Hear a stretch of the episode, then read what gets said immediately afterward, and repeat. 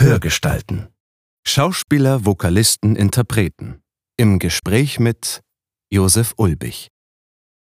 Jeden Tag hören wir sie. Stimmen. Stimmen wie diese. Die hat nichts weiter dazu gesagt und sagte, na ja, du weißt aber, dass das ein schwerer Beruf ist. Sie erzählen uns mal große, mal kleine Geschichten. Sie sind Vertraute unseres Alltags und begleiten uns vielleicht sogar schon seit unserer Kindheit. Und die sagte nur, der ist so schwer, stell dir einfach mal vor, du bist ein Schauspieler und musst dann Faxen machen und musst die Leute belustigen. Und ja, du musst die ja äh, belustigen irgendwie und unterhalten. Und stell dir mal vor, da ist jetzt vielleicht gerade dein Vater gestorben oder deine Mutter. Und du ja. musst dann da äh, zusehen, dass die Leute über dich lachen oder über das lachen, was du. Das ist doch furchtbar, ist doch schwer. Äh, fand meine Mutter furchtbar. Doch wer steckt eigentlich hinter diesen Stimmen? Was ist denn seine oder ihre Geschichte? So, ja. Geht los. Sehr schön. Schön, dass du da bist. Freut mich auch. Du wolltest was aufmachen. Was hast du denn ich dir gewünscht? Ich hier diesen Apfelsaft, aber den müsste man wahrscheinlich noch mal eben mal schütteln. Genau, schüttel den mal. Ich habe hier ich habe versucht, irgendwas, was äh, in der Nähe hier von hierher kommt. Preußenquelle. Preußenquelle. Und das sind irgendwie Brandenburger Äpfel, die für den Safter gemacht wurden. Okay. Weil du aus Berlin kommst. Irgendwas in Und der Nähe wollte ja ich in haben. Preußen sind, Genau. sollte man schon äh, aus den Quellen trinken. Wie, wie, Das ist Reinhard Scheunemann. Er ist Schauspieler und Synchronsprecher und fast jeder kennt seine Stimme. Unter anderem als Direktor Lewis in American Dad. Und er war einmal Clown. Doch dazu gleich mehr. Geboren wurde er in Ostberlin. Seine sehr vorausschauende Mutter schickte ihn wegen seiner Rückenprobleme zur beruflichen Sondervermittlung, damit Reinhard nicht schwer heben musste. Also lernte er zuerst Industriekaufmann. Doch als ihn das irgendwann ankotzte, zog es ihn nach Rostock, um Schauspieler zu werden. Er spielte bereits sehr früh auf der Bühne und verließ Rostock nach drei Jahren mit der Bühnenreife. Dann ging es nach Brandenburg, einmal zwischendurch zur Armee und vor allem zum Zirkus. Denn Reinhard war, falls es noch nicht gesagt wurde, Clown. So ein richtiger Clown. Und für anderthalb Jahre war er sogar auf Tournee, auch in Russland. Alles andere, zum Beispiel warum Reinhard bei Armin Müller-Stahl einmal Vorsprechen üben wollte und durfte und warum es dann doch nicht dazu gekommen ist, erzählt er einfach selbst. Los geht's.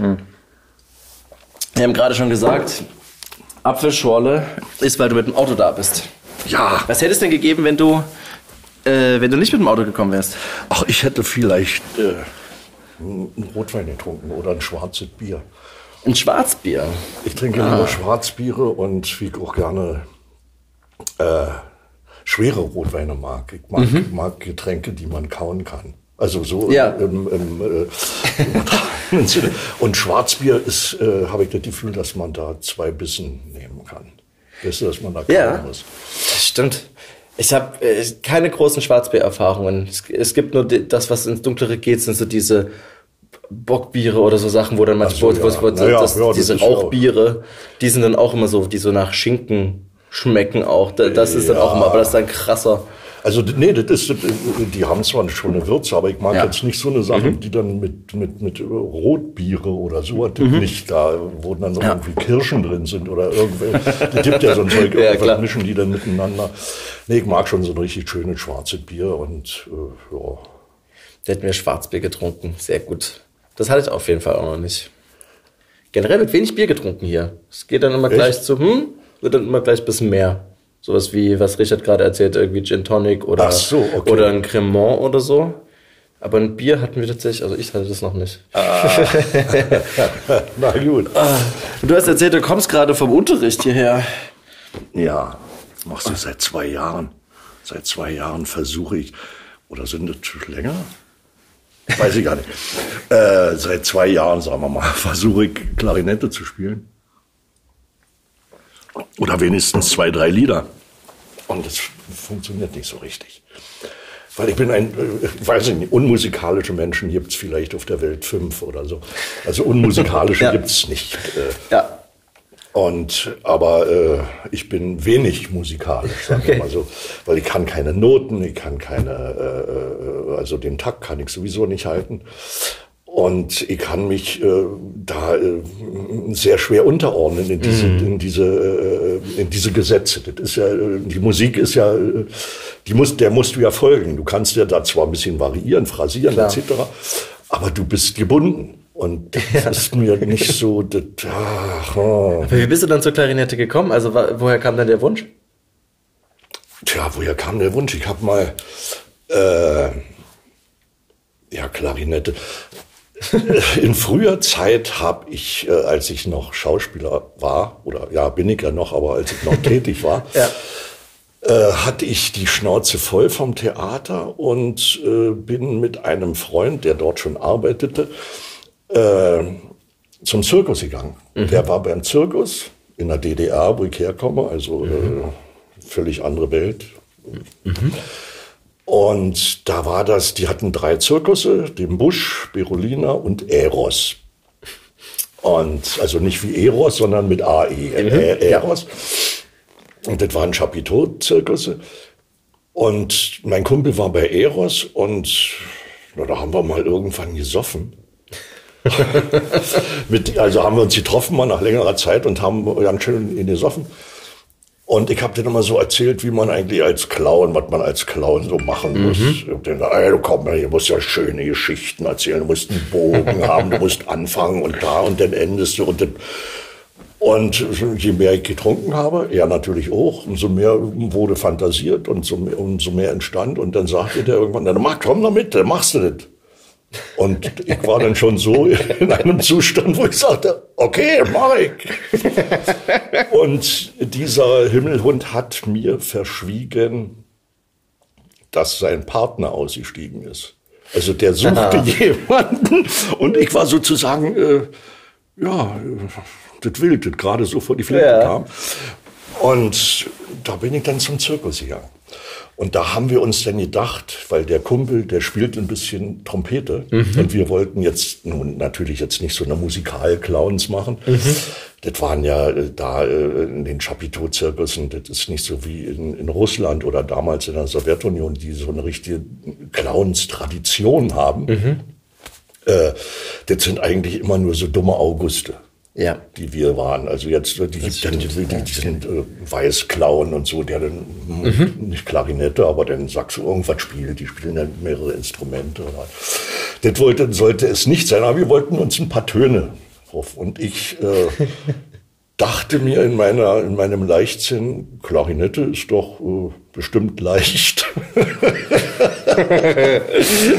und und ich hatte, glaube ich, irgendwoher hatte ich eine alte Klarinette ich weiß ja nicht, ob das eine Böhm oder, oder, oder äh, äh, ein deutsches System war. Jedenfalls habe ich da versucht, mir oben ein paar Paar raufzudrücken.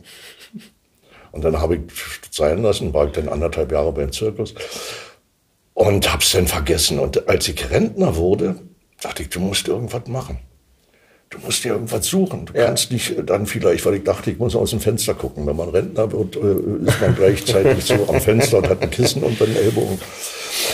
Und äh, da habe ich mich einfach angemeldet und das dauerte eine Weile, also in der Musikschule. Ja, okay. Ne, bei uns in Kleinmachnow. Und das dauerte vielleicht noch ein halbes Jahr oder so, bis, die, bis ein Lehrer frei war. Ah, also okay. die, die, sind ziemlich gefragt. Also mhm. jetzt Gitarre und weiß ich so, der äh, moderne, sagen wir mal, äh, gängigere Instrumente, die sind, da kommen sie an ihren Gitarrenunterricht. Äh, kannst du vergessen an der Musikschule, weil das ist so überlaufen. Und die kriegte den und ja, seitdem mache ich das. Und äh, es macht ja auch Spaß. Es macht ja auch Spaß. Äh, bloß man muss, äh, man muss sich eben äh, ähm, disziplinieren. Man muss das, mhm. Das ist ein Geduldsspiel und ich bin nicht so, so ein Geduldsmensch. Ah, okay. Ja, ich, Aber das, ja. Äh, vielleicht erzieht mich das ein bisschen äh, für, für die nächsten Jahre, die ich noch äh, hier auf dieser Erde wandle. Ist, also es macht schon Spaß, es macht schon Spaß und man, ja, und es ist auch eine Freude dran, wenn man auf immer sagt, ach, das kannst du jetzt auf einmal. Mhm. Guck mal, ach, das ist schön, hättest du nie gedacht, dass du jemals äh, im hohen Alter da noch ein paar Töne aus so einem schwarzen Rohr rauskriegst. Das ist aber echt schön. Aber ist es noch das alte, tatsächlich die alte Klarinette? Nee, nee, die habe ich, die hab ich dann irgendwann, ich habe mir die dann äh, gekauft. Das ist auch keine besondere. Die kosten die, man kannst ja viel Geld bezahlen für so eine. Ja, ja, klar, auf jeden Fall. Also meine hat so ungefähr, weiß ich nicht, 900 oder 1000 mhm. gekostet. Und das okay. sind so die, ja, du kannst so für 300 den haben, dann ist es Plastik und. Äh ja, das, das stimmt. Meine Schwester hat Klarinette, glaube ich, gehabt. Ich habe Klavier gelernt mhm. früher mhm. und es war auch, mir wurde zuzeitig gesagt, dass ich da, äh, dass das gut ist, was ich da mache. dass ich mich eher entspannt habe und habe einfach nicht mehr geübt. Ach so. Und bin auch dann auch, ich bin einfach nie ins Üben gekommen, weil ich auch nicht mit diesen Notentexten und so ist am Anfang viel drunter schreiben und so. Ich habe das immer bewundert, wenn Leute das dann relativ schnell einfach vom Blatt lesen konnten und spielen konnten und so. Das ist total schön, aber ich konnte das auch nie. Das ist so geil. Ich finde das so geil, wenn man mit Musikern öfter zusammengearbeitet. Ja. Äh, also nicht gespielt, aber so als, mhm. als Sprecher. Und die unterhalten sich und also Musik ist eigentlich äh, eine internationale Sprache. Mhm. Und die unterhalten sich und sagen, wenn ich G7 mache, dann machst du B5 und dann spielst du da und du machst dann blablabla. Äh, also nun in ihrem ja. Vokabular. Und das fand ich so geil. Äh, wir müssen uns so lange erklären, was du willst. Mhm.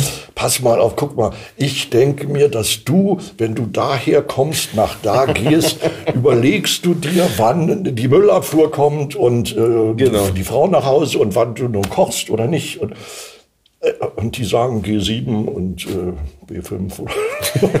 und die sagen, okay, und dann machst du, ich, ja, spiel mal, ich steig ein. Und das ist hervorragend. Das ist echt, äh, aber es ist halt wirklich, wie du sagst, total diszipliniert. Auch, ich kenne auch Leute, die ja sehr viel Klavier gespielt haben und das, die spielen es dann auch zwei, drei, vier, fünf Mal in der Woche, wenn, selbst wenn sie keine ja. Berufsmusiker sind, um, um das zu behalten, was sie so, und das, ist, und das, also ein Freund von mir hat, der hat auch Klavier gespielt und der sagte dann, hat er, das habe ich dann damals, gut, ich habe es verstanden und habe ich aber noch nicht dran gedacht, irgendwie ein Instrument zu lernen. Der sagte, weißt du, wenn ich gestresst bin von der Arbeit, dann komme ich nach Hause, setze mich ans Klavier und spiele eine halbe Stunde. Sagte, mhm. und dann bin ich ganz tiefenentspannt. okay. Da dachte ich, Musik macht eigentlich was. Und das ist, wenn du, wenn du übst, du konzentrierst dich nur auf diese mhm. eine Sache. Du vergisst, äh, was da nun, ob du nun noch da sauber mhm. machen musst oder die Treppen fegen oder äh, und das ist schon, das ist schon schön so zur, zur Entspannung. Aber was machst, was machst du denn sonst zur Entspannung, wenn du das äh, Musizieren ja erst sehr kurz machst? Du, als, naja, na, was alle machen. das furchtbar, man, man setzt sich, ich mache ich heute auch noch oft, weil äh, so zum Abschalten, nicht denken, gucke ich fern. Ja. Okay. Und ich gucke jetzt aber nicht, ich gucke mir dann irgendwo bewusst mal was an, wenn ich so mhm. interessante Sachen habe oder was, äh, wie sagen wir mal jetzt so skandinavische Krimis gucke ich ganz mhm. gerne. Inspektor Barnaby gucke ich auch ja. ganz gerne. Ja, Auf ZDF Neo, oder? Laufen die ganzen. ja. Gucken alle alten Leute. Äh, aber ansonsten bin ich ein Zepper. Okay. Ich sitze dann zwei Stunden, drei Stunden und dann zapp ich von und Ich sehe nie was von Anfang und nie was bis zu Ende. Also wenn ich jetzt ja. nicht bewusst äh, irgendwas da gucke. Und das äh, entspannt schon, aber äh, ich glaube, es macht ein bisschen doof. ja, ich, ich weiß ehrlich gesagt nicht, ob das, also macht das, macht das wirklich doof? Also ich, ja. ich habe keinen Fernseher mehr. Ich, äh, ich habe nur. So was wünsche ich mir, ja. Eigentlich, eigentlich ist es so, man müsste, könnte sich auch hinsetzen, könnte ein Buch lesen. Und ich lese sehr gerne und muss natürlich auch viel lesen. Sagen, machst du ja auch als Beruf ja schon. Das mache ich oft. als Beruf. Und äh, naja, aber äh, ich kann da nicht so, wie soll ich sagen, nicht so, da ich immer so Lesungen mache. Ich mache mhm. jeden Monat äh, einmal an einem Montag äh, in dem kleinen Theater Vaganten, da zwischen mhm. Delphi Kino und, und, und, und, und dem, dem, dem Theater des Westens äh, da mache ich eine Lesung. Mhm. Und da muss man, na gut, da habe ich dann immer so zwei oder drei Wochen Zeit, mich vorzubereiten. Mhm. Und da kannst du zwar die Texte lesen, aber konkret so richtig dran arbeiten, also musste ja, aber jetzt so du liest es anders, als wenn du einen Roman liest. Ja, das stimmt. Weil du liest es auf äh, Striche hin oder äh, könnte ich das, kann ich die, äh, verstehen die Leute das? Ist das überhaupt interessant für die? Äh, mhm. Also man, äh, das ist ein anderes Lesen, als wenn du sagst, okay, ich nehme jetzt hier Agatha Christie und das ja. Ruhe und dann äh, ist der Mörder irgendwann gefasst und ist gut. Und von daher ist, ist das auch, wie soll ich denn sagen, nicht so sehr entspannend. Mhm. Weißt du? Ja. Da ist das, das Arbeit einfach. Ja, das, ist, das, das sehe ich eigentlich. Ich habe das, also ich, wir, wir, wir haben einen Beamer einfach nur, da ist so ein Apple TV dran. Das heißt, ich gucke mir eigentlich auch du so Sachen an, was, was, was, man halt so halbwegs will. So richtiges Zappen gibt's ja dann einfach nicht mehr. Ja. Man guckt auch viel Blödkram an, aber es ist, es ist ein bisschen gezielter und ich höre halt ganz viele Sachen an. Das ist auch meine Entspannung. Ach, du hörst Bücher? Ja, also eher Hörspiele und Oder Podcasts, so. genau. Ja, ja, okay. Diese und gehe dazu dann einkaufen, kochen. Das, da kann ich ganz gut abschalten eigentlich. Ach so, okay. Wenn es halt, also ich, äh, ich wüsste gar nicht, welches Instrument ich spielen sollte, dass ich da wieder. Ja, du hast ja Klavier. ja, das steht zu Hause noch bei meinen Eltern in Sachsen rum. Ach, du kommst doch aus, aus, aus, aus, aus, aus der DDR oder wie die hieß? Oder? Ich bin gerade schon noch geboren, da gab es die DDR nicht mehr. Ach so. Ja, 91 ja, geboren. Genau, aber äh, meine Eltern kommen aus der DDR, die ja. sind da geboren. Sachsen, geworden. wo bist du daher? Sachsen? Aus der Nähe von Dresden. Ja. ja. ja mein Schwiegersohn kommt aus Dresden. Ah. Aus Dresden, ja. Nicht wahr. das Striezelmarkt, ne? Wir uns zum Striezelmarkt. Geht ja bald wieder los, das Ganze. Ja. Ähm, wie, wie, ich finde schon sehr vieles, was du gesagt hast. Da habe ich sofort Fragen dazu, aber ich, also vor allem Zirkus. Ich habe Zirkus noch im Kopf. Ich möchte mit dir noch über den Zirkus reden. Aber wie, äh, wie hat denn das angefangen? Du bist in Berlin geboren. Ja. Ja. Hast du denn Geschwister? Ja, ich habe eine ältere Schwester, die ist zwölf Jahre älter als ich. Mm, das also das war nie meine Spielgefährtin. Mm. Ich war als Baby war ich der Spiel die die lebende Puppe für meine Schwester und ihre Freundin. Äh, bis ich dann zwei Jahre alt war, wo es sich nicht mehr lohnte, wo ich dann nicht mehr wollte oder mhm. irgendwo selber einen Willen hatte und sagte, ich will nicht hier. Die haben mit mir gespielt, aber ich nicht. Ich bin ja habe eine Schwester, aber ich bin mehr als Einzelkind. Okay. So aufgewachsen. Und dann bist du aber in der DDR groß geworden, praktisch. Ja, Erstmal. also in Ostberlin Ost bin ich geboren, in Prenzlauer Berg. Mhm. Was man ja auch hört. Und ich will das ja auch nicht verheimlichen. Ja, bin, warum auch? Ich bin Berliner und, ja. äh, und ich bin es auch gerne. Mhm. ja, naja, und dann bin ich in, ja, am Prenzlauer Bahnhof, da habe ich gewohnt äh, Prenzlauer Allee, Prenzlauer Bahnhof, mhm. Grellstraße. Also zwischen, äh, zwischen Greifswalder Bahnhof und Prenzlauer äh, Allee, mhm. Greifswalder äh, Straße und, und Prenzlauer Allee. Da bin ich groß geworden. Mhm. Und so, ja. Und dann habe ich einen herrlichen Beruf erlernt, weil meine Mutter war auf meine Gesundheit bedacht, Gott sei Dank mhm. war sie bedacht drauf. Äh, ich hatte da mit dem Rücken zu tun. Ich hatte so eine Wirbelsäulengeschichte. Das nannte sich bis zum ausgewachsenen Alter. Äh, das ist eine Wirbelinsuffizienz bei Morbus Scheuermann. Ja, ja das nannte mhm. sich das. Und, ich frage, ob äh, Scheuermann war. Ja. Und das haben sehr viele. Das mhm. haben sehr viele. Ja. Und das ist dann auch im Wachstum begriffen, also äh, äh, bedingt, wenn man schnell hochschießt, wenn man schnell wächst ja. und so. Und das hatte ich und meine Mutter hat das fest, also feststellen lassen oder wie auch immer, die hatte die gewusst. Und da gab es die Möglichkeit, dass man äh, für, die, für den Beruf sondervermittelt wurde, so nannte sich das, eine son berufliche Sondervermittlung. Also das heißt oder hieß, dass Männer oder Jungens auch Mädchenberufe ergreifen konnten, weil sie ja nicht schwer heben, schwer tragen mhm. und so weiter. Meine Mutter war der Ansicht, hat, sie hat ja recht, hatte recht, die sagt, weißt du, du wirst jetzt Industriekaufmann lernen. Ja. Boah, da hatte ich erstmal nichts dagegen, war ja alles okay. äh, und meine Kumpels waren so Kfz-Schlosser und Maler und ja. äh, die waren dann bei der Reichsbahn, hieß das. Und so. Und das fand ich ein bisschen doof. Die haben eben gearbeitet. Das waren ja, okay. Arbeiter. Und meine Mutter hat gesagt, wisst ihr, dass deine Kumpels, die da arbeiten und immer unter die Autos runterkriechen müssen, die werden das nicht lange machen. Mhm. Du kannst in deinem Büro auf deinem Hocker sitzen, bis du umfällst. Und da hat sie ja recht. Ja. Oder hatte sie recht. Und so habe ich dann diesen wunderbaren Beruf des Industriekaufmanns gelernt der mich dann irgendwann so ankotzt. dachte, das, kannst du, das kannst du nicht dein Leben lang tun. Aber was, was macht man da? Also was, was macht man als Industriekaufmann? Ja, da macht man, also ich habe beim, beim VEK, Volkseigenen Kombinat Tiefbau, mhm. gelernt, da hättest du alles machen können. Von der äh, Lohnbuchhaltung bis Baumaschinenverwaltung, mhm. ökonomische Geschichten und wie ist der äh, Geier was. Und die wollten mich unbedingt behalten, weil es war nun wirklich ein Mädchenberuf. Äh, wir waren in einer Schule, die Berufsschule ist die, die in der großen Hamburger, wenn ihr das was sagt, große Hamburger Straße. Das war früher ein, eine jüdische Knabenschule. Mhm. Und daneben an ist dieser alte jüdische Friedhof, wo der mhm. Mendelssohn, mhm. äh, die Grabplatte oder ja. das Grab von Mendelssohn ist. Und daneben das Schulgebäude. Mhm. Äh, und da war auch das jüdische Altersheim. Und da war unsere Berufsschule drin. Okay. Und da waren 450 Mädels. und vielleicht 20 Jungs. Okay. Und das war schon, ich habe nichts gegen Frauen, ich finde das alles toll und ich finde, aber in dieser geballten Masse. Wir waren zu zweit in einer Klasse, zwei Jungs mhm. in einer Klasse. Wenn du, wenn einer krank war von uns, war es nicht auszuhalten. Wir haben uns dann abgesprochen, haben gesagt, okay. wenn du dich krank schreiben lässt, sage mir das bitte, dann muss ich mich auch krank schreiben lassen.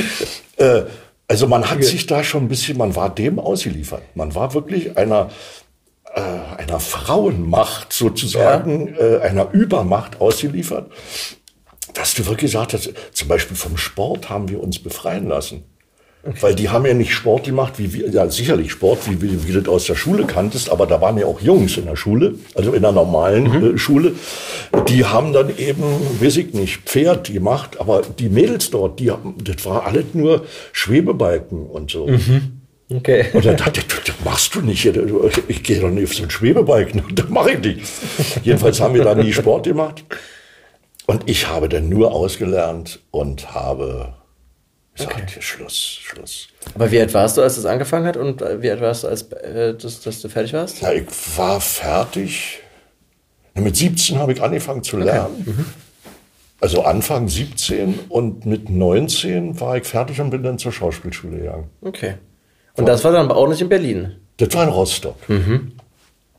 Da haben wir vorher, äh, ja, weil wir kein Geld hatten und zwei Kumpels von mir waren Kleindarsteller an der Volksbühne. Mhm. Und da habe ich gesagt, komm noch mal mit. Und da kriegst du Geld für jede Vorstellung. Ihr habt denn, weiß ich nicht, fünf Mark oder mhm. zehn mhm. Mark oder was. Ach, und das hat Spaß gemacht. Das hat mir einfach okay. Spaß gemacht. Zu der Zeit, und da war, äh, naja, waren eben halt die äh, Armin Müller-Stahl war an der Volksbühne, ja. hat da gespielt. Ne? Der hat den Marki Posa gespielt, weiß ich. Und den habe ich dann mal gefragt, ob ich ihm mal was vorsprechen kann oder darf, weil mhm. ich was eingeübt habe mit einem anderen. Und da sagte ich, gerne, Junge, gerne, gerne. Aber dazu ist es nie gekommen, weil ich dann äh, gleich an diese Schule gegangen bin. Okay. Also ich bin hingegangen und äh, die haben mich gleich genommen. Okay. Also ich habe die Aufnahmeprüfung bestanden. Mhm. War das auch dein, war das dein erstes Vorsprechen und es hat sofort geklappt? Ja, ja. Ja, ja. Okay. Das hat geklappt und dann musstest du aber nochmal, dann haben die dir äh, zwei Rollen gegeben, was du machen sollst okay. zur Eignungsprüfung. Ja. Nee, Eignungsprüfung war das erste und die Aufnahmeprüfung dazu hast du dann, ja. haben die dann okay. gesagt, na, lernen Sie mal jetzt hier die Rolle Ruprecht aus dem zerbrochenen Krug so, mhm. und singen uns mal ein anderes Lied als Hänschen Klein oder was. Und da bin ich dann auch angekommen und dann habe ich mit Armin Müller-Stahl nun nichts mehr äh, am Hut gehabt. Aber interessant, dass der sofort Ja gesagt hat. Der hat, die, die konntest, das war merkwürdig, die konntest eigentlich fast alle Schauspieler, die dort mhm äh, waren, konntest du ansprechen. Das ist ja eigentlich was Schönes, wenn das so. Ja, die gab welche, die, so die, die gibt es ja überall. Das sind eben die, die denken, äh, Kleindarsteller hat hier nichts mit zu tun. Mhm. Äh, also nichts mit unserem Beruf oder was. Und ich bin sowieso der Größte hier. Ne? Die mhm. gibt es überall. Äh, besonders ausgeprägt natürlich in diesen Berufen. Da, Äh, und was ich nie verstanden habe, weil ich nie verstanden habe, nie begriffen habe und auch nie angewandt habe und finde so eine Arroganz furchtbar. Weil mhm. das ist ein Job, der, äh, das ist ein Ensemble-Job.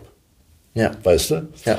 Und wenn der Beleuchter besoffen ist, und den Verfolger nicht auf mich richtet, dann sehen die mich auch nicht. Mhm. Ne? Oder der macht okay. das Licht überhaupt nicht an.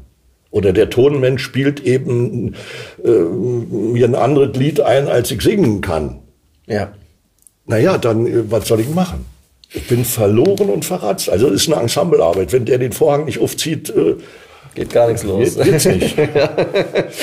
Und das habe ich einfach von Anfang an, ja, das habe ich begriffen. Das haben wir mhm. mitgekriegt an der, an der Rostocker Schule. Dass das einfach, äh, jedes Gewerk äh, ist für dich da. Und mhm. du bist für die Gewerke da. Ja, schön. Und äh, ja, und das habe ich begriffen und habe das eigentlich toll, toll, toll, eigentlich nie so äh, äh, verloren, so aus dem Kopf. Ich habe dann noch immer, wir haben immer so bei den Bühnentechnikern mitgearbeitet mhm. oder immer, wenn irgendwas war, du komm, na, ey, komm, den Tisch, den trägt doch Lehnerin oder, weißt mhm. du, wenn ich, ich weiß jetzt nicht und du und ja, das hat man mhm. eben gemacht ne, und hat sich nicht bedienen lassen. Und das ist schon, äh, also das finde ich schon in Ordnung und ich bin froh darüber, dass ich das so begriffen habe und ja. ziemlich schnell und, und jetzt noch begreife. und hast du da parallel schon gearbeitet in Rostock irgendwie? Oder ist das, ich weiß nicht, wie das Studium da in Rostock war, dass man Vollzeit da war und eigentlich gar keine Zeit hatte, noch woanders? Ja, das war, ja, ich habe den zwei Kellner immer zwischendurch, ja, okay. aber wir kriegten ja ein Stipendium und dann. Vom Staat aus.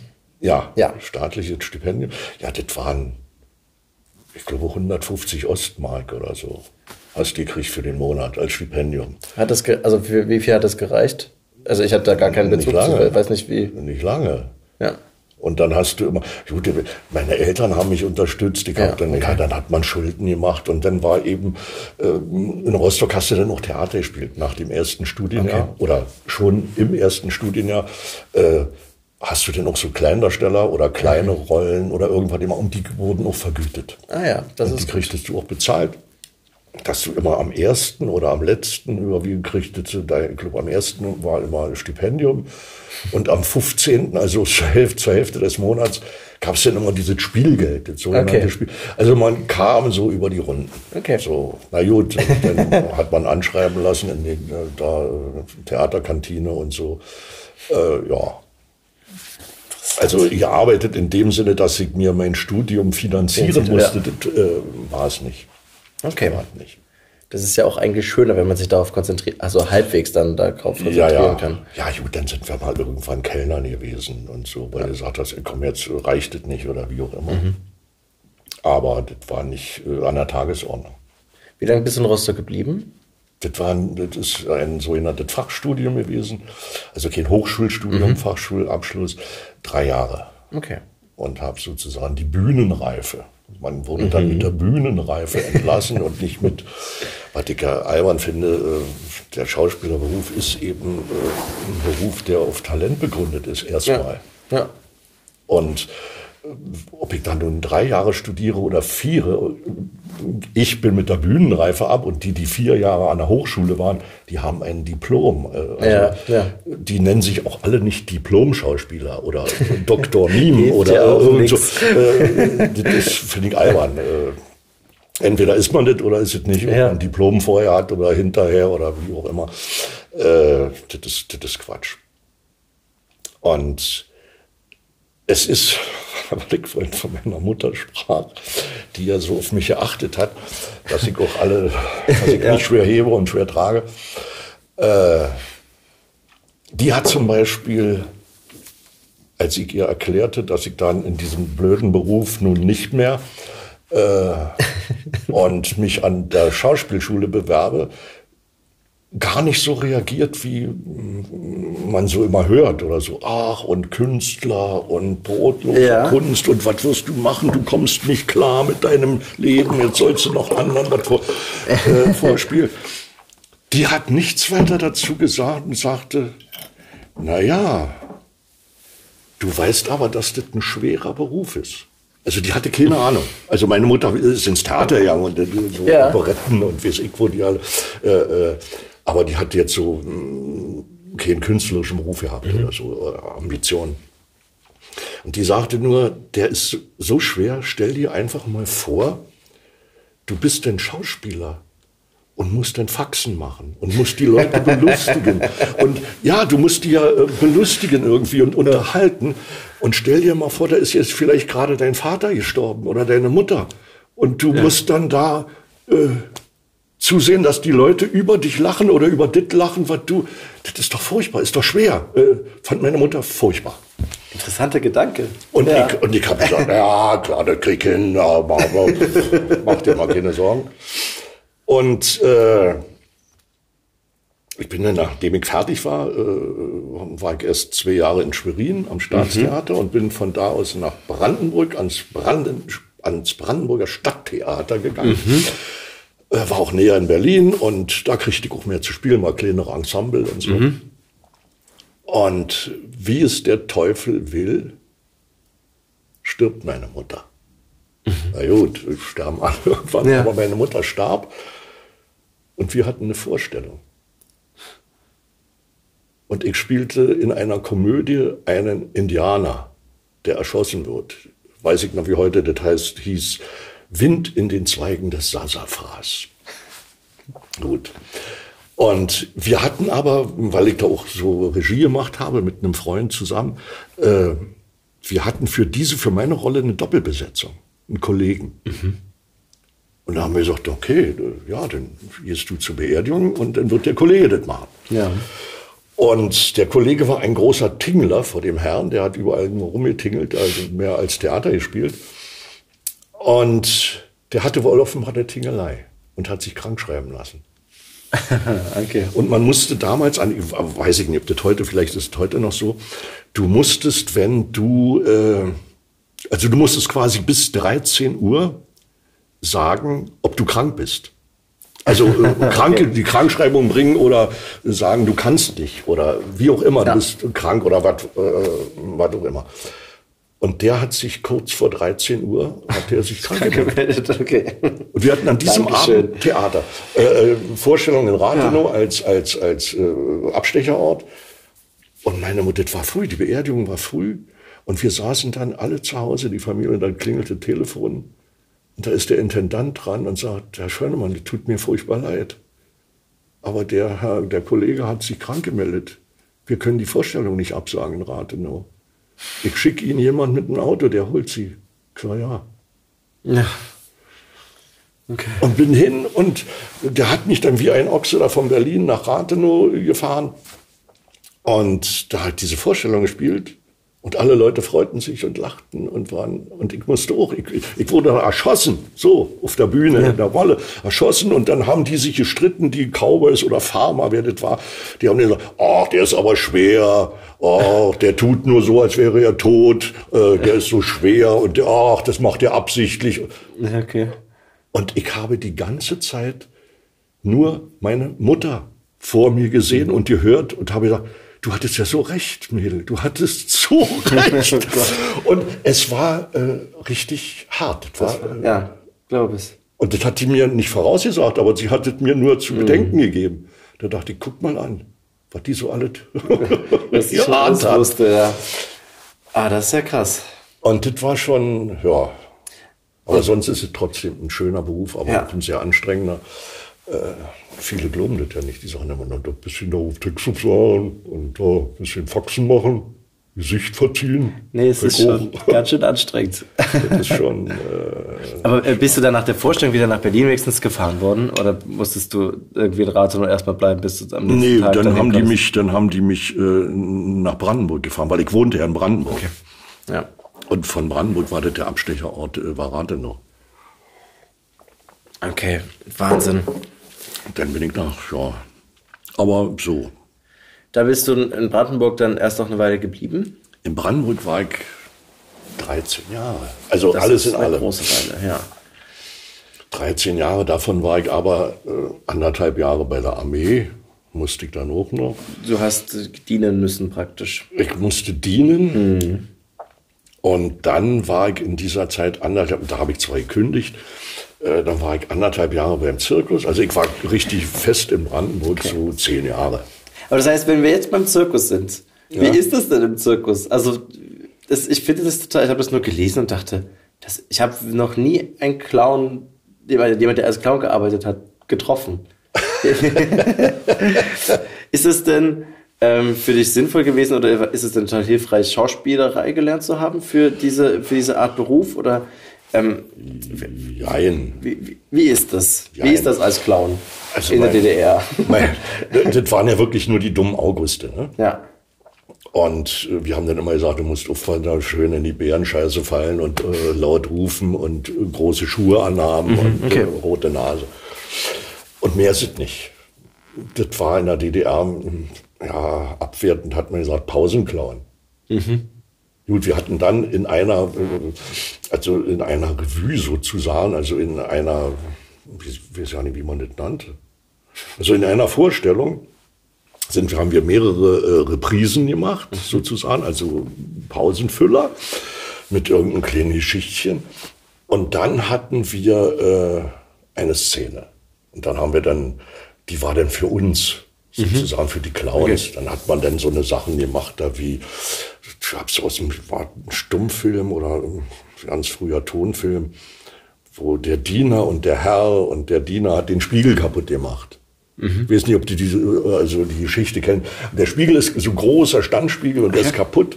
Und er sagt, um Gottes Willen, kann ich dem Chef nicht zeigen. Und der zieht sich so an wie er und macht alles so wie er, dass der bloß nicht denkt, der Spiegel ist kaputt. Ja. Und so ein Zeug haben wir dann gespielt. Und dann hast du im Endeffekt äh, dir ein Ei auf den Kopf gehauen. Und dann so, ah, der, der Spiegel ist kaputt. und äh, von daher, äh, ja, das ist auch anstrengend. Und das muss man gemacht haben. Ich habe dann noch Schluss gemacht. Ich, das, Ich, ich wollte gerade fragen, wie ist denn das? Man, man, man ist doch 24 Stunden zusammen da, oder? Ist, du bist in dem, ja, Ja. Du fährst sozusagen, also Eros hat zum Beispiel, äh, als ich hinkam, äh, ist der, sind wir drei Jahre, also alle drei Jahre wechselten Eros und Bush äh, als aus äh, äh, Tourneen. Tourneen. Und Berolina fuhr auch immer Tourneen, aber die hatten größere Wagen und die konnten äh, nicht nach Russland, weil da in Brest kriegten die so andere Gestelle unter, weil da eine andere Spurbreite ist. Und das ging mit diesen großen Wagen nicht. Die gingen nicht auf so einen Waggon oder wie auch immer. Also ist drei Jahre Eros nach Russland gefahren auf Tournee und die nächsten drei Jahre anschließend Bush. Und ich bin damit nach Russland gefahren und das sind natürlich auch Sachen, die man nicht missen möchte. Aber du bist da wie in einem Dorf. Jeder weiß, was du tust. Und wenn sie es nicht wissen, dann dichten sie sich was zusammen. und du kannst Ja, dir nicht natürlich. vorstellen, wie, äh, wie fantasiereich äh, die sind, verstehst du? Hast du noch was im Kopf, was über dich rumging? Nee, naja, das nicht so, aber äh, es sind, äh, wie soll ich es denn sagen? Also du wohnst zum Beispiel in einem, wenn du nicht mit der Familie fährst, wohnst du in einem, ich habe das erste Jahr in einem Viertelwaggon gewohnt. Also in einem Viertelabteil. Und der Dreiviertelabteil, da war eine Frau mit ihrem Kind. Okay. Die war keine Artistin, das war so die, wie sagt man denn, die Ansagerin oder die Ja. Chefin oder die, die Chefin spielte da, weiß ich nicht. Und da in meinem kleinen Viertelabteil, und Gott sei Dank äh, galten die Clowns in der DDR als Hausartisten.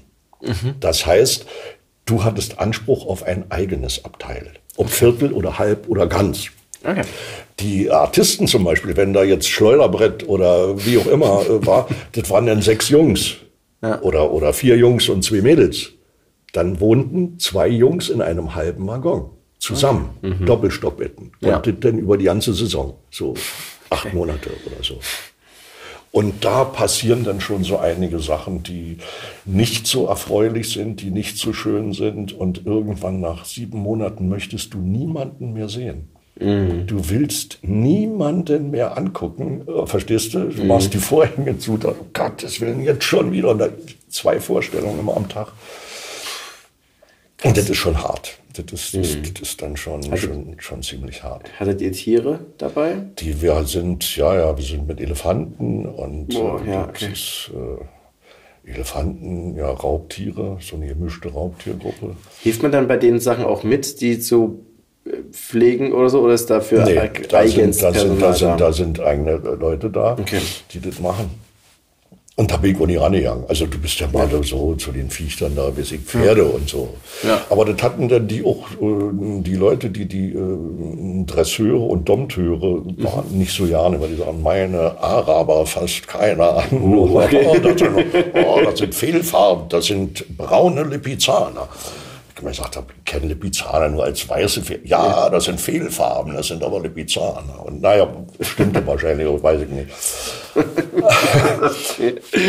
aber in dieser Zeit wurde sehr viel gesoffen. Mhm. Und da hatte ich dann so, ja, ich möchte diese Zeit nicht missen, aber äh, ich habe auch durch den vielen Alkoholkonsum in dieser Zeit mhm.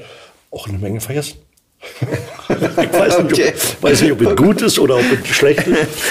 äh, aber ein paar Sachen weiß ich noch, ja, sicherlich nicht so viel, äh, was, ich vergessen habe. Aber das hast du anderthalb Jahre gemacht und dann warst du wieder da? Und dann habe ich die Schnauze voll gehabt, ja. habe mich dann einfach krank gemeldet und habe gesagt, ich bis 13 Uhr. Was? Äh, immer bis 13 Uhr. Nee, das mein Zirkus war nicht, da, da, war das nicht so problematisch, aber du musstest eben einen guten Grund haben, da ja. rauszukommen. Und ich bin in der Saison raus und hatte okay. das Glück, dass ich dann auch wieder ans Theater, wieder nach Brandenburg äh, Schön. gehen konnte. Ja. Und habe dann sozusagen, äh, ja, meine Arbeit da fortgesetzt. Und fing dann da an, wo ich aufgehört habe. Ja, okay. Und ja. Und wie, so. wie, wie alt bist du denn jetzt gerade? Also nicht jetzt, sondern praktisch jetzt, wo wir gerade sind, für, für kurz nach dem Zirkus. Ist das jetzt, es könnte Mitte ja, 30 sein? Mitte 30, ja, 36, Ungefähr. 36. Und dann bin ich noch zwei Jahre, war ich noch anderthalb Jahre danach, war ich dann noch in Dessau. Und dann bin ich nach dem Westen gegangen. Und mit 38 war ich im Westen. Mhm. War, das, war das leicht rüberzukommen? Oder wie? Das war 88, das war eh ein Jahr vor der großen mhm. Äh, Wende. Ja. Also leicht rüber, ja. Ich konnte, ich durfte rüber, man durfte da äh, Verwandte besuchen, die ab 60 äh, runde Geburtstag hatten, glaube ich. Die, wenn Oma mhm. 80 wurde oder 85, durftest ja. du einen Antrag stellen. Und ich habe das erste Mal einen Antrag gestellt auf eine Tante, die ja nicht meine, die ja nicht meine Tante war. Mhm. Und da hat merkwürdigerweise hat auch keinen interessiert. Aber die wurde 70 oder was weiß ich. Und äh, gut, ich kannte die natürlich, weil ja, okay. äh, war eine Freundin meiner Mutter und ich habe die immer Tante genannt. Ja. Das war für mich People immer Tante Hanni. So. Ja. Und zu Tante Hanni bin ich dann rüber und durfte und habe okay. dann hier schon bei jemandem, bei einem Freund gewohnt, der äh, vor mir ausgereist ist. Dann bin ich wieder zurück nach dem Osten. Und dann habe ich ein Jahr später für die richtige Tante, die wurde dann auch, weiß ich nicht, 75, nochmal einen Antrag gestellt und wurde genehmigt und dann bin ich äh, nicht mehr zurückgefahren. Dann bist du geblieben. Wusstest du das schon vorher, dass ja. du dann bleiben wirst? Oder? Ja, das wusste ich da schon. Okay. Das wusste ich da schon. Hat, durfte man natürlich niemandem erzählen. Mhm. Das durfte man niemandem erzählen. Äh, gut, ich wusste, meine, die Mutter meiner Tochter, Gott hab sie selig, die wusste das. Also wir waren nicht verheiratet. Ja. Und wir lebten noch nicht mehr zusammen. Wir haben zusammen ein Kind. Und der habe ich nur gesagt, du, ich werde nicht mehr wiederkommen. Mhm. Und da hatte ich dann äh, in, in, in Dessau eine kleine Wohnung und in Berlin auch eine Wohnung. Und habe ihr gesagt, alles, was hier, was ich nicht mitnehmen kann, das gehört dir. Mhm. Dass hier nichts verloren geht. Die Bücher, die ich hatte, die habe ich, da hat meine Schwester dann noch alles ausgeräumt, als die wusste, dass ich ja. nicht mehr komme. Also die wusste das, meine Schwester wusste, mit der bin ich ja zusammen dann zu der Tante gefahren mhm. und habe sie dann noch zum Savini-Platz gebracht und habe gesagt, ich komme nicht mit. Mhm. Du fährst jetzt nach Hause und ich komme nicht mit.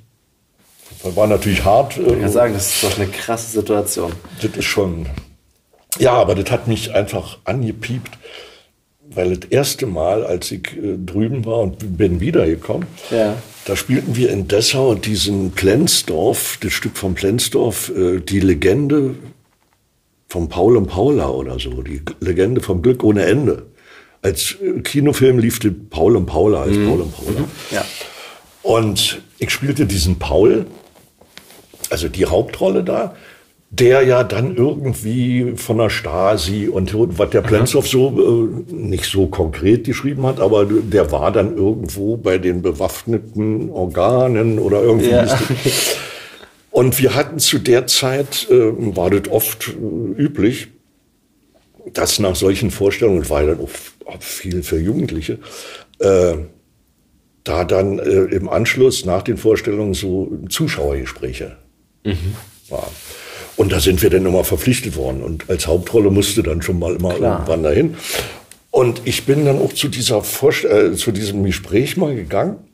Also bin gegangen und saß da. Und da waren wirklich so zwei oder drei Schulklassen, so 15-Jährige. Mhm. Und aber merkwürdigerweise saß da so ein bisschen seitab an einem Tisch ein älteres und ein jüngeres Ehepaar. Weil, ist mir ja nicht aufgefallen, habe ich denn gesehen, als die Fragen stellten und so. Aber gut, doch, die sind interessiert an einem mhm. Zuschauergespräch. Und äh, unter anderem fragt, da fragt man immer so, Jugendliche oder Kinder fragen immer Schauspieler, wie ist denn das, wenn sie sich küssen müssen und sie können die gar nicht leiden oder äh, ja. die kann sie nicht leiden und, und wenn man weinen muss, wie macht man denn das? So eine Sache. Und da meldete sich dann von dem älteren Ehepaar der Mann und fragte mich dann, mich persönlich, ich hätte mal eine Frage an Sie, äh, Herr Scheunemann, wie stehen Sie denn zu unserem Staat? fragte der mich öffentlich dort in dieser. okay. Und ich habe überlegt, was, was, was, meint er jetzt? Was meint er jetzt? Ich habe gesagt, Moment, äh, wie meinen Sie denn mich persönlich als Scheunemann oder meinen Sie jetzt wie der Darsteller, ja. also die Figur Paul dazu? Ja. Nein, nein, Sie, Sie ganz persönlich. Wie stehen Sie denn so zu? Und da war ich, auf einmal war ich war still, ich kriegte Angst. Mhm. Ich kriegte Angst und habe gedacht, wenn du jetzt sagst, dieser Staat kann mir den Buckel runterrutschen oder noch mhm. was anderes mal, äh, dann bist du weg. Mhm. Und wenn du jetzt sagst, ach, alles toll, alles prima, dann lügst du doch hier. Mhm. Und das, also das, gefühlt hat es ungefähr zwei Stunden gedauert, bis ich antworten konnte. Und hab und es ratterte und ratterte in mir, bis mir dann irgendwann ein, ein Satz einfiel, ich glaube, der war von Böll oder so, äh, der auch mal so gefragt wurde mhm. und oder so in der Art und hat gesagt, wissen Sie, ich bin zwar ein Mann der Öffentlichkeit, aber noch immer kein öffentlicher Mensch. Mhm. Und das finde ich, und das fiel mir dann irgendwann ein. Waren vielleicht zwei Minuten, aber ich hatte das Gefühl, alle stehen auf und warten nun was. Und da, bevor ich das sagen konnte, äh, schaltete sich ein Dramaturg ein. Mhm der dieses Stück betreute und sagte, als wenn Sie das jetzt wissen, ich kann Ihnen nur sagen, wenn ich das mal für den Reinhard jetzt so, mhm. äh, ich kann Ihnen nur sagen, der Reinhard, der war äh, in Westberlin zu Besuch mhm. und Reinhard ist wiedergekommen. Und damit war ich dann, und das hörte ich nur so halb, so halb, so. Und ich war mit diesem Ding und wollte das mit dem öffentlichen Menschen machen. Ich wollte es wie Böll, ich glaube, das war Böll, äh, und wollte sagen und habe gesagt, also, und da sagte der ältere Mann, nein, danke, die Frage ist beantwortet. Dankeschön, danke, nein, und ich, äh, nein, nein, danke. Und dann habe ich gedacht, in dem Moment, also ich habe ich hab geschwitzt, ich hatte Angst, ich war mir unsicher, ich das war ein Gefühl, das, ich kann es ja auch nicht beschreiben. Mhm. Und in diesem Moment war mir auch klar, wenn du jetzt noch einmal die Möglichkeit hast, hier rauszukommen, mhm. dann für immer. Ja, okay. Und das, also das war eine Situation, die war bestimmt nicht lebensbedrohlich. Aber ich, die ist immer noch so in meinem Schädel und äh, ich krieg jetzt noch Gänsehaut, wenn ich daran denke. Weil, es zieht ja einem so den Boden oder den Füßen weg irgendwie, ja. wenn man nicht weiß, was passiert dann. Und da ja. habe ich gesagt, das, dann ist Schluss hier. Mir ist ganz scheißegal, was da passiert. Ich wusste ja nicht, dass ich hier als Schauspieler arbeiten kann. Ich, ich mhm. bin ja einfach raus und äh, einfach. Ins, ins kalte Wasser. Hast du denn im Nachhinein äh, in deine Akten mal schauen können? Dann hast du ja sicherlich was gehabt, wenn du Anträge mit Ausreise hattest. Da gab's ich habe keine Anträge gestellt. Ich habe ja nur die Anträge gestellt zum Besuchs, Besuchsanträge. Und aber da wird man auch nicht untersucht irgendwie? Nö. das wirst dann befragt und dann okay. sagt dann immer ja oder nee. Okay. Und das ging dann. Und ich musste den Ausweis abgeben. Und äh, kriegst einen Pass, hast du deinen Pass gehabt?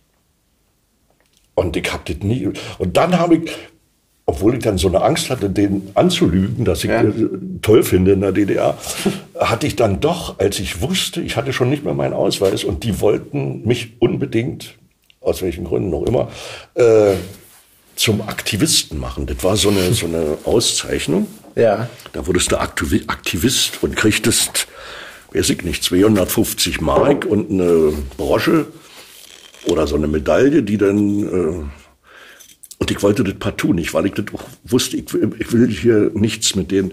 Ja. Und ich habe mich gesträubt mit Händen und Füßen in diesen Versammlungen. Die haben dann also äh, äh in einer Schauspielerversammlung, ich mach mal hier noch ein bisschen. Ja. Du auch? Willst, ja. Oder machst du das selber? Ich selber äh, haben die gesagt, Reinhard, du wirst äh, aktiv. Ich habe gesagt, ey, vielleicht, äh, ich, was, was habe ich denn aktives gemacht? Ich arbeite, das ist mein Job. Ich arbeite hier und das ist gut und ich krieg dafür Geld. Und bis dann ein überzeugendes Argument von dem Ehenkollegen kam, sagen, du, wenn du das jetzt nicht annimmst, mhm. dann kriegt das einer vom äh, Musiktheater Soli. Mhm. Auch so. Hab gesagt, nee, dann nehme ich die 250 Mark und hab das gemacht, hab die gekriegt und hab mir dann ähm, dafür noch einen Anzug gekauft, weil ich habe nie Anzüge gehabt. Ich dachte, jetzt musst du dir einen Anzug kaufen, wenn du in den Westen kommst, musst du dich vielleicht irgendwo mal vorstellen oder so. Okay. Und da wurden dann diese diese diese Dinger ver verliehen. Äh, und zwar, das war zu dieser Zeit hier, im Oktober. 7. Oktober war Tag der Republik, das ja. wurde mal gefeiert. Und das war aber dann irgendwie, weil Feiertag oder wie auch immer, äh, diese Verleihung dieser Aktivistennadeln wurde vorgezogen. Mhm. Denn ich war ja am 7. Oktober war ich schon im Westen. Okay. Die haben das, glaube ich, am 4. oder am 5. gemacht. Mhm. Oder? Und da stehst du dann da oben auf der Bühne äh, in Dessau und dann kommt der BGL-Vorsitzende und ein Parteisekretär und der Intendant und all diese Fuzis da. Waren nie in der Partei, aber die waren dann eben verpflichtet. Oh, die fanden, und dann kommt, und da hat jeder so seinen Spruch dann gesagt.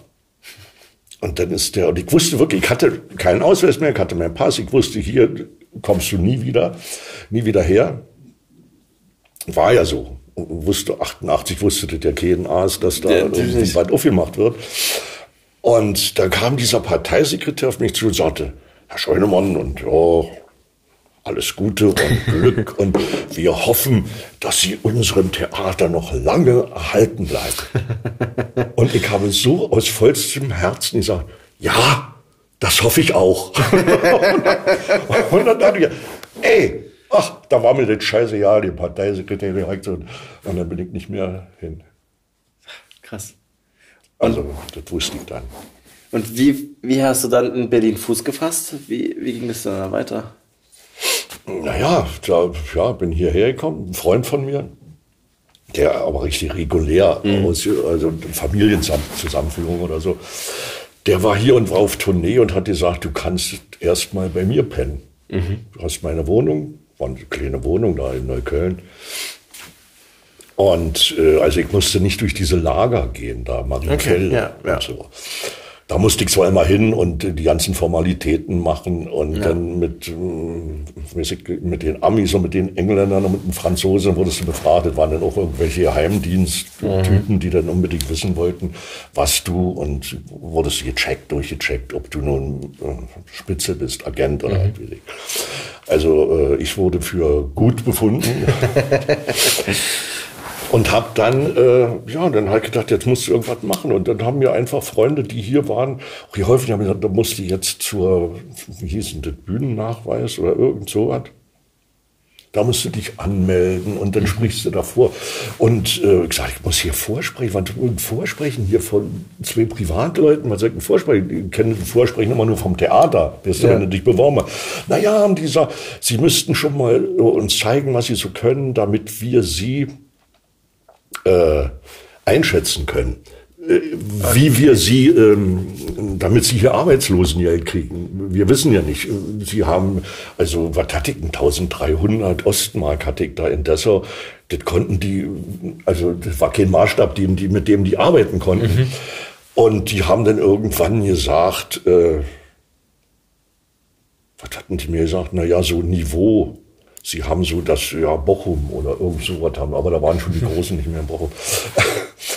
Und dann haben die gesagt, dass da sind so ungefähr der Preisspiegel oder der Gagenspiegel ist da so 2000 äh, Mark mhm. oder so.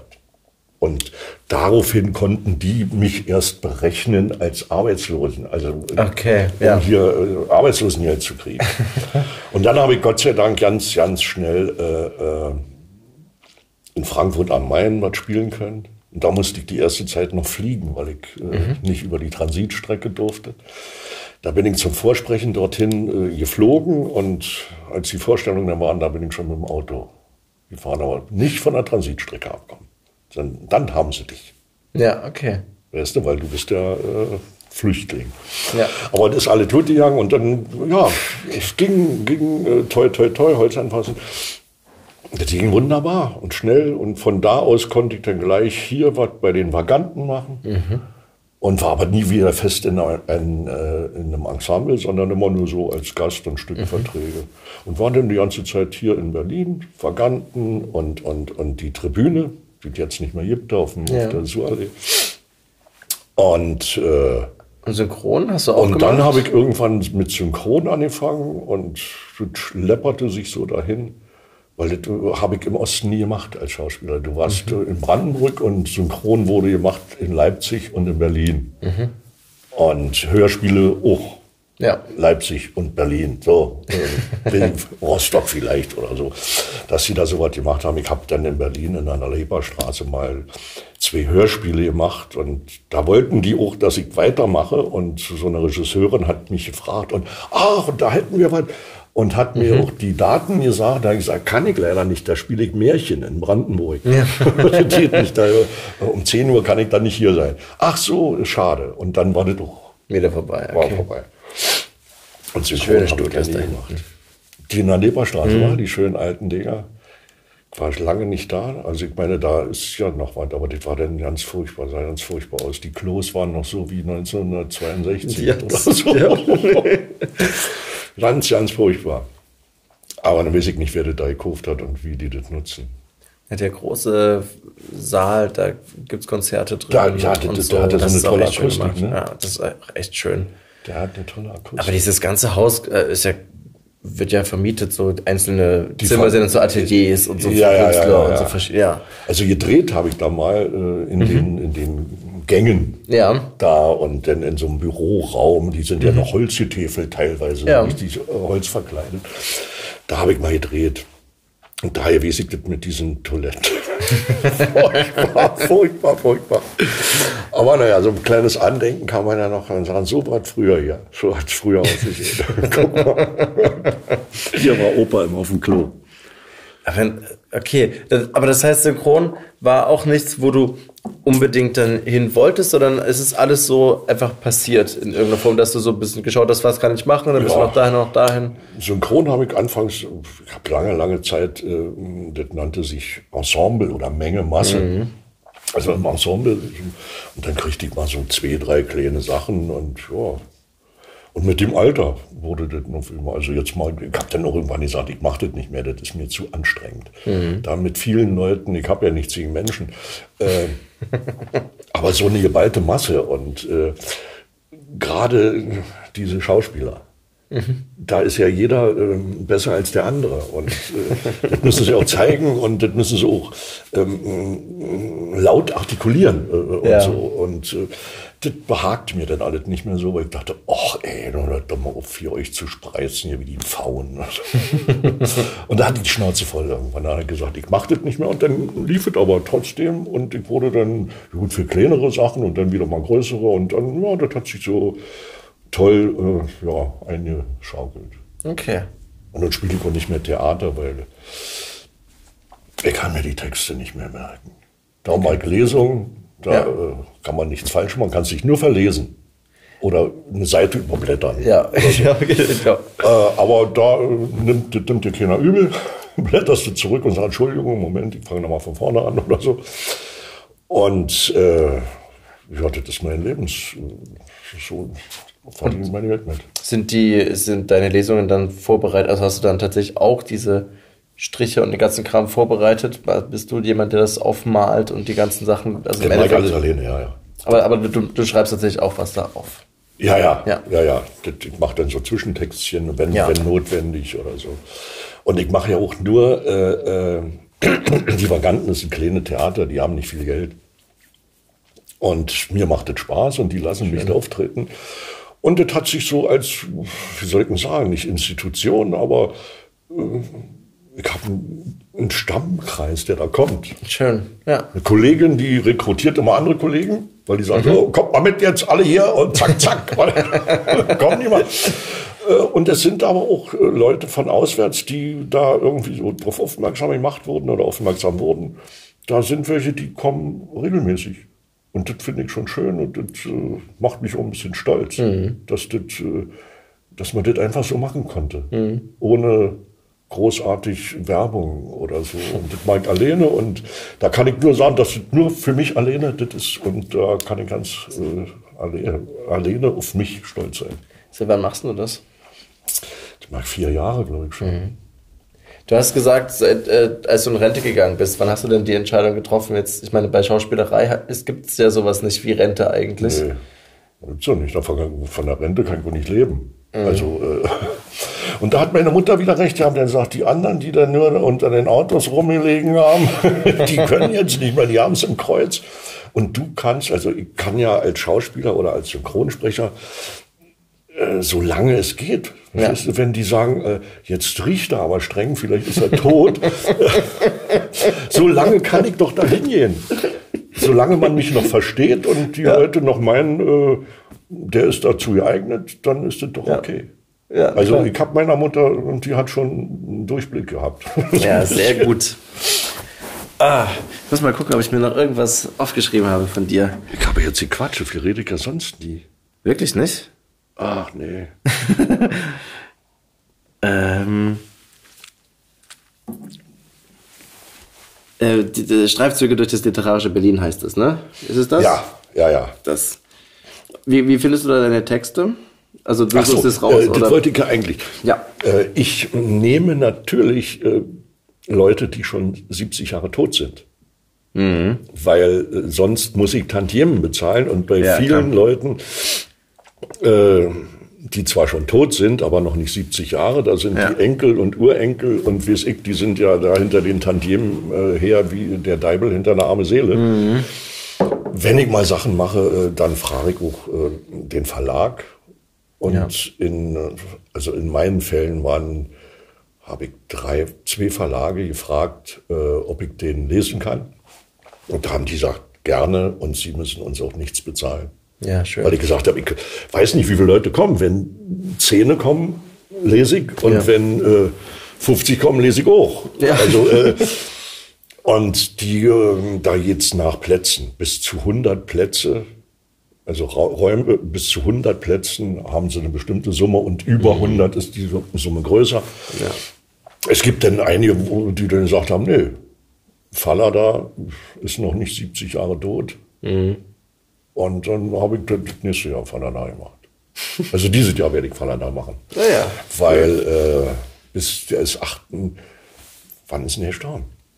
47, 48, jedenfalls 70 ja. Jahre und das zählt, wenn er am 1. Januar gestorben ist, zählt das Jahr trotzdem noch mhm. durch. Nicht ja. äh, der Monat, sondern das Jahr. Und darum lese ich äh, interessante Texte und die mich auch interessieren und mich interessiert auch die Sprache, die die Leute da so geschrieben haben, so in den 20er Jahren. Mhm. Also Kleist zum Beispiel, was der über Berlin geschrieben hat. Der hat der Berliner, der hat ja eine Zeitung rausgegeben. Mhm. Mhm. Und da hat er ja, äh, gut, die lief, glaube ich, auch nur ein Jahr oder so. dann ging sie ihrer pleite, weil er damit äh, damals dann nicht so Geld verdienen konntest. Und da hat er hauptsächlich selber alle Texte geschrieben. Da hat er mal zwei, drei Leute gehabt, die haben ihn dazu geliefert und so. Also so eine Texte finde ich toll. Fontane, das ist einfach eine Sprache, die uns äh, schon lange abhandengekommen ist, mhm. finde ich. Und die können sich ausdrücken und, und, oder E.T.A. Hoffmann habe ich gelesen. Äh, das sind schon tolle, tolle Leute, tolle, ist eine tolle Sprache. Mhm. Man kann sich, äh, ja, die erzählt was, die hat, die hat, äh, die hat Fleisch und die hat auch Blut und die hat auch äh, ja. Seele, finde ich. Ähm, oh, ich bin hier was ist das hier wieder für ein Zeug? Ich hab doch hier auf. Macht, äh, macht gar nichts. Äh, ich muss gerade noch eine Sache nachgucken, ob ich noch irgendwas. Hast du denn eigentlich so Idole oder so gehabt? Nö. Nee? Ja, man hat einem, äh, ja, äh, irgendwo hat einem dann mal einer gefallen, weil der da eben toll war oder so. Ja. Aber ich habe jetzt nie so als Schauspieler, meinst du jetzt? Ne? Ja, genau. Ich habe da nie gesagt, oh, ich möchte so werden wie oder so. Ja. Oder ich möchte so werden wie, ja, oder sich dann so Manierismen an, an äh, gibt mhm. ja welche, die haben dann hm, einfach so gesprochen, weil sie dachten, der äh, spricht auch so und der ist berühmt und wenn ich so spreche, bin ich so. Oder, aber das ist es ja nicht.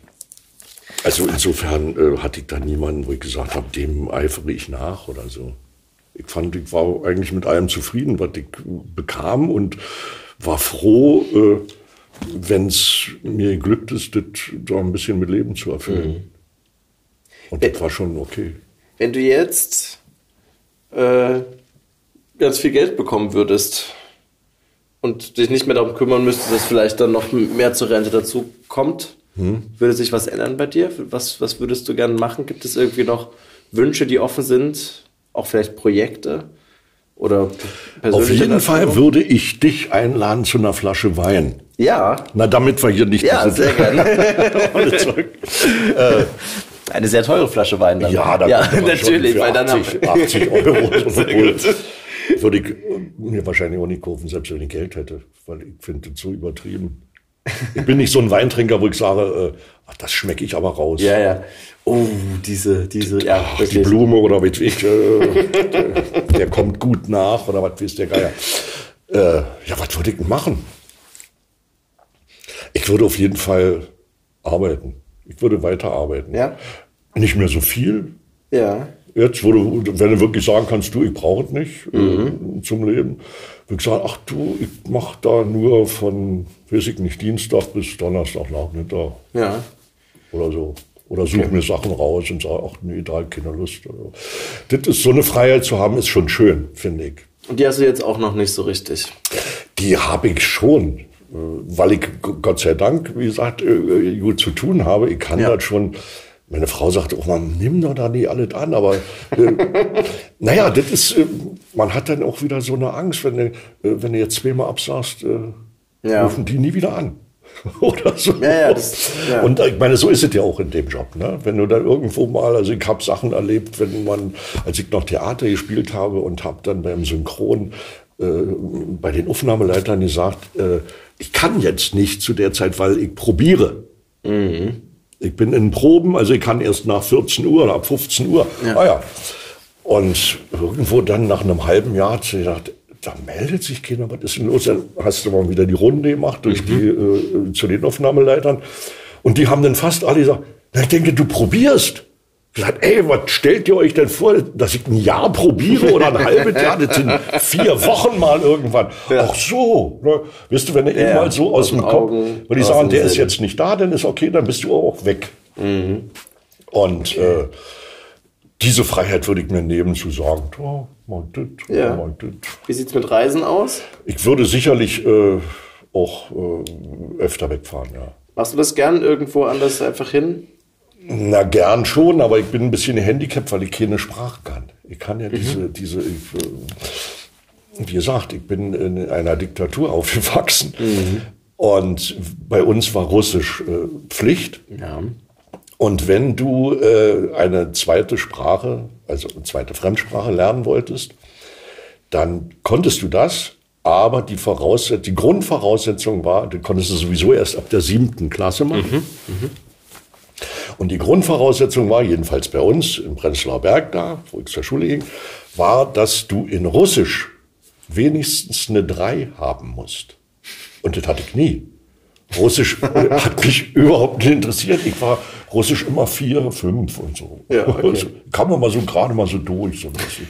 Also demzufolge durfte ich das keine Fremdsprache, selbst wenn ich gesagt hätte, ich möchte Aramäisch lernen oder so. Dann, ja. nee. Und dann kam noch erschwerend hinzu, dass dieser Unterricht immer fakultativ gegeben wurde. Mhm. Entweder vor dem regulären Unterricht oder nach dem regulären. Ja, super. Und da hatte doch kein Aas Lust. Nee, Wer steht denn vor äh, 8 Uhr, äh, mhm. vor Schulbeginn, geht dann um halb acht oder um Viertel acht da äh, in Unterricht? Macht keiner. Nee. Also aus unserer Klasse, die ich da kenne, hat das, glaube ich, keiner gemacht. Da hat das keiner gemacht. Dann irgendwann die Guten, die dann ab achter Klasse dann zur erweiterten Oberschule mhm. gingen, die haben, da war dann sowieso irgendwie. Äh, aber da bei uns in der Schule hat das keiner gemacht. Das ist krass. Ich hatte, und darum kann ich, kann ich mich nicht, äh, gut, ich würde in England, also Englisch und so, das bisschen, was man da so phonetisch ja. schon mal mitgekriegt hat und so. Ja. Und jetzt auch durch das Arbeiten kriegt man das schon hin, aber ja, ich würde nicht verhungern. Ich würde auch irgendwo wieder nach Hause kommen. Ja. Äh, aber das würde mehr Nerven kosten. Aber es geht mit den Geräten ja zum Glück mit äh, Smartphones und so geht's ja auch ein bisschen besser, wenn man so ein paar Sachen ja. übersetzen kann, aber es bleibt anstrengend. Ja, ja. ja. Naja, und so wie es ist ja äh, typisch, aber was heißt typisch, das ist so. So wie ein Ausländer, also wenn ich im Ausland bin, ein Engländer oder wir sind ein Franzose oder so, äh, merkt, dass du zwei Worte oder einen Satz vielleicht zusammenhängend sprechen kannst in ihrer Sprache, dann äh, reden die sofort weiter und du verstehst nichts und du sagst so, ich habe eigentlich nur noch Butter fragen wollen oder so. Ja.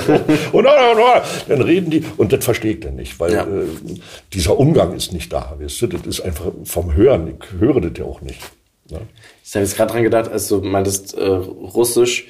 Ich habe auch meine Eltern gefragt, ob die das noch so, die, die können das auch, die können einfach kein Russisch mehr. Also obwohl die das ja gelernt haben, ist einfach, ist einfach weg. Also ich würde guten Tag sagen können und auf Wiedersehen mhm. und, äh, und Prost. Ja und nein. Ja. ja und nein könnte ich auch noch sagen. Genau. Okay. Das könnte ich auch noch tun. Naja. Wir äh, ich, ich überlege noch, es gab, es gab praktisch so eine Anregung, wir, wir kriegen ja manchmal so Nachrichten von, von Leuten über äh, Facebook oder per E-Mail und eine Frage, die uns da angetragen wurde, war auch, dass wir mal nach, nach Träumen fragen können. Also tatsächlich, ob, ob du träumst, wenn du schläfst, ob das, also was das so, ob du, hm? ja, sehr gerne, danke. Träumen? Ja. Ach, der Träumen tue ich sicher. Aber äh, Manchmal ist es nachhaltig, aber in den meisten Fällen äh, habe ich es dann schon nach dem Aufwachen wieder vergessen. Wachträume hat man schon, ja. Dass man sagt, ach, ich würde gerne mal das und das tun oder stellt mhm. sich vor, vor dem Einschlafen, weil man denkt, äh, ja. dann träumt man das ja. oder so. Da äh, denke ich jetzt mal ganz fest an ein Lottogewinn oder so. Ja. Äh, und was ich dann machen würde, aber, äh, aber das Traum träumst du das nicht. Okay. Ja. Man hat dann immer so, ja, Vorstellungen, wo man sagt, okay, das würde ich gerne machen, das würde ich gerne tun. Und ich, ja, aber so eine Träume, Albträume habe ich oft. Und das ist eine komische, also nicht oft. Äh, ich habe so eine merkwürdigen Schauspieler-Albträume. Was sind denn Schauspieler-Albträume? Das, das haben so viele Schauspieler auch dass ich, ich arbeite nun nicht mehr am Theater, mhm. aber manchmal träume ich und dann wache ich auch auf, dass ich auf eine Bühne muss ja und stehe auf einer Bühne und alle ringsrum, mit denen ich spielen muss, die kenne ich nicht. Und ich weiß ah, nicht, was okay. für ein Stück. Und ich weiß nicht, was ich sagen soll. Aber da sitzen Leute unten und ja. äh, das Licht ist an und du musst was machen. Und oh das ist furchtbar. Das ist so furchtbar. Da war ich dann meistens aufwendig. Dann sage ich, um Gottes Willen, wo bin ich? Das sind dann so Schauspieler-Albträume. Äh, das ist aber auch unangenehm. Oh Gott, das stelle ich mir richtig schlimm vor. Das ist, das ist schon ein bisschen doof, ja. das geht doof. Ähm, welchen Text hast du denn mitgebracht? Ich habe vorhin total vergessen zu fragen, ob du überhaupt. Äh, ich habe einen kleinen dabei, Text, oder? ich weiß nicht, ob der nun den Rahmen sprengt. Das hier. werden wir sehen. Wahrscheinlich nicht. Bis jetzt hat er nichts den Rahmen gesprengt. Äh, weil ich ja immer Leute nehme, die, die 70 Jahre tot sind. Ja. Und dadurch bin ich auf äh, ganz interessante Leute ja. gestoßen.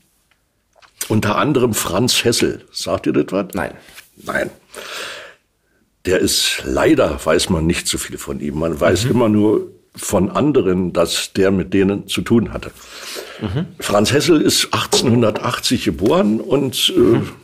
jüdischer Herkunft und ist, kam dann als Kind, ist in Stettin oder irgendwo ist der geboren und war in Berlin und war ein leidenschaftlicher Berliner und war Schriftsteller, Übersetzer und Lektor mhm. bei, ich glaube, Fischer oder Rowold. Rowold. Ich weiß es nicht. Äh, weiß ich jetzt nicht. Aber bekannt ist er geworden, nicht durch seine Arbeiten, jetzt erst wieder, mhm. kamen ein paar Sachen raus, aber bekannt ist er geworden durch den Film von äh, Truffaut, mhm. Jules und Jim. Sagt ihr das was? Es Diese Dreierbeziehung, zwei Männer, eine Frau in Frankreich. Mhm. Wir haben das, glaube ich, in der äh, auf der Filmschule haben wir den gesehen, klar. Ja, mhm. mit der äh, Annie äh, Girardot mhm. und dem Werner, Oskar Werner. Mhm. Und den Stoff, ja. das ist ein Buch von einem Franzosen, von Pierre-François François, äh, Rocher. Mhm. Und der war mit Franz Hessel befreundet. Okay. Die schrieben beide. Und Hessel sprach Französisch, lebte in Frankreich jahrelang.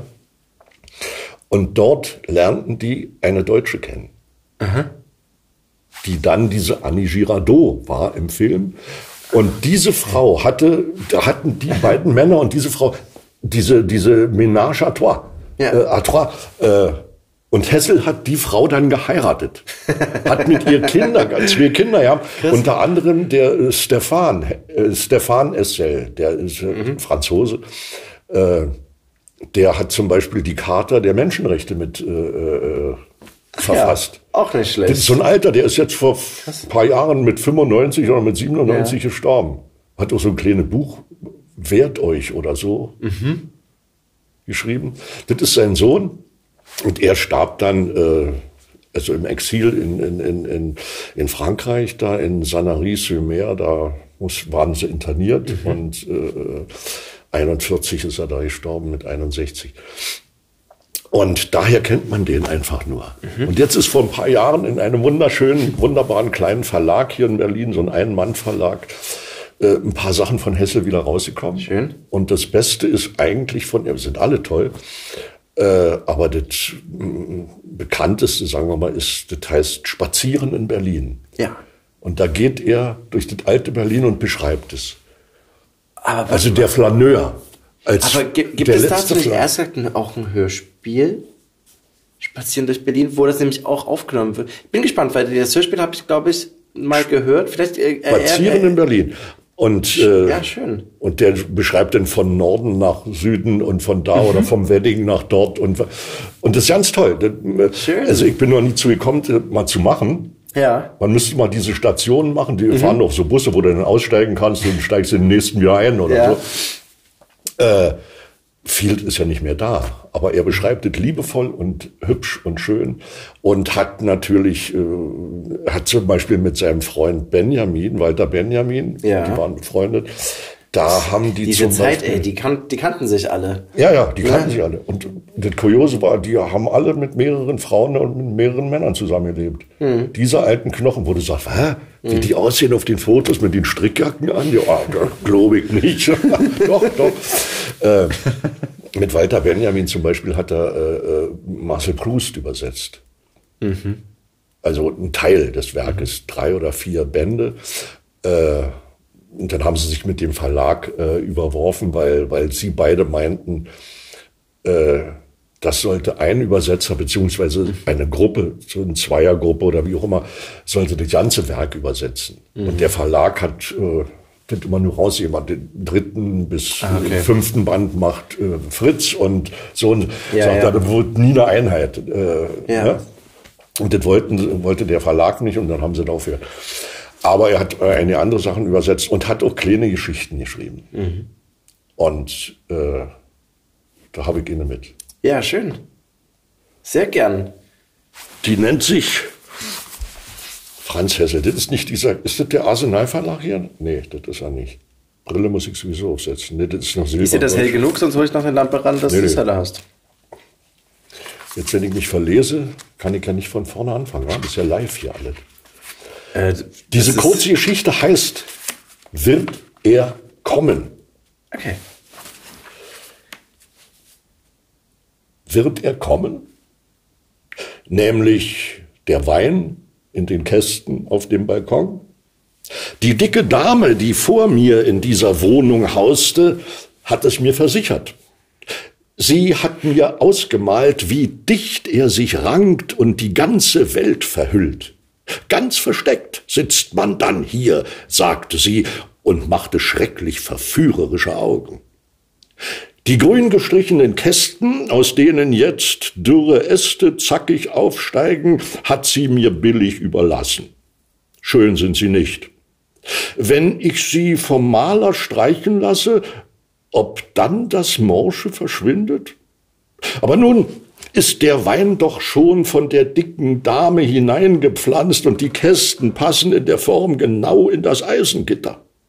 Es sind zwei zur rechten und zur linken und in der Mitte zwischen ihnen ist noch einer, in den könnte ich Blumen pflanzen. Geranien oder Päonien, die sich weit hinunterranken. Oder aber Bohnen.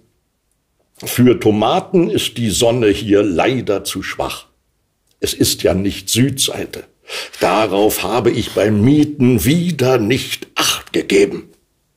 Müde habe ich der Dame die Kästen abgekauft, übernommen wie den kleinen grünen Ofen im Wohnzimmer, den sie damals, als die Wasserheizung so oft versagte, hat setzen lassen. Er würde gut sein für die Übergangszeit, hat sie gesagt.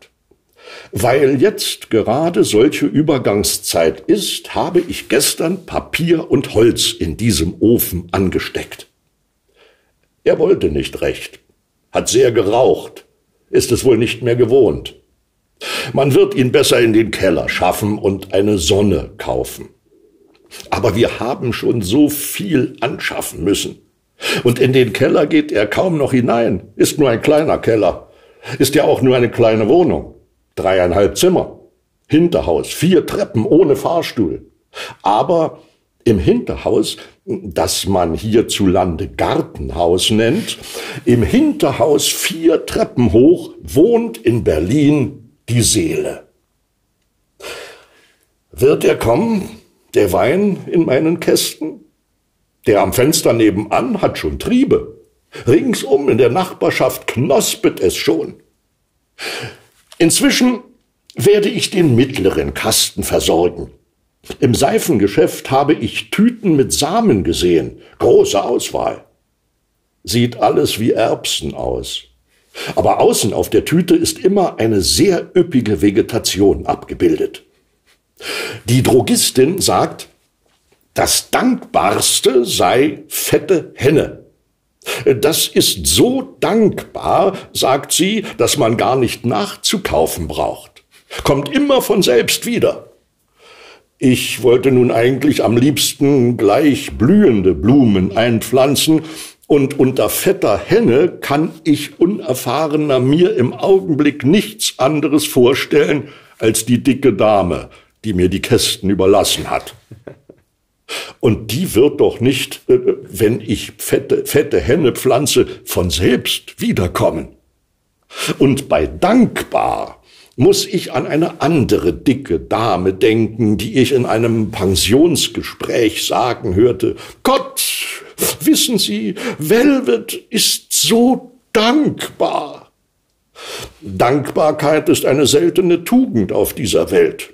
So will ich denn dankbar sein für alles, was in dem mittleren Kasten kommen wird. Jetzt ist er noch scheußlich anzusehen, voll Asche und Kerne und Scherben. Aber die beiden mit dem Wein, Morgen sehe ich die dürren, morgens sehe ich die dürren Äste immer so lange an, bis es mir vorkommt, als sprieße hier und da schon was Winziges. Muss man eigentlich fleißig gießen? Und wann am Tage und wie oft?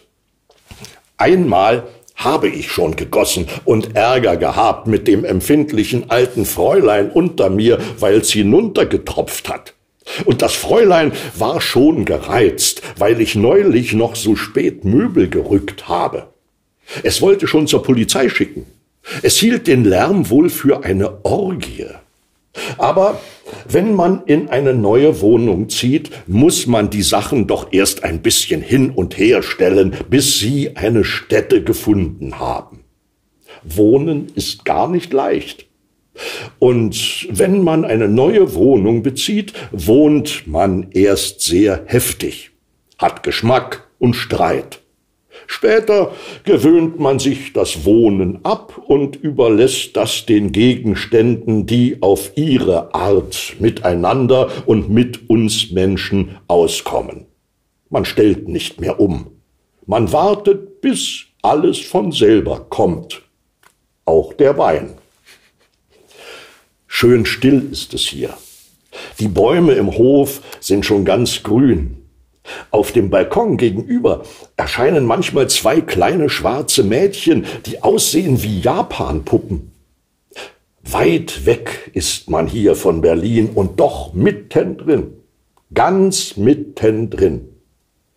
Denn in Berlin, ich sagte es schon, wohnt die Seele Gartenhaus vier Treppen ohne Fahrstuhl.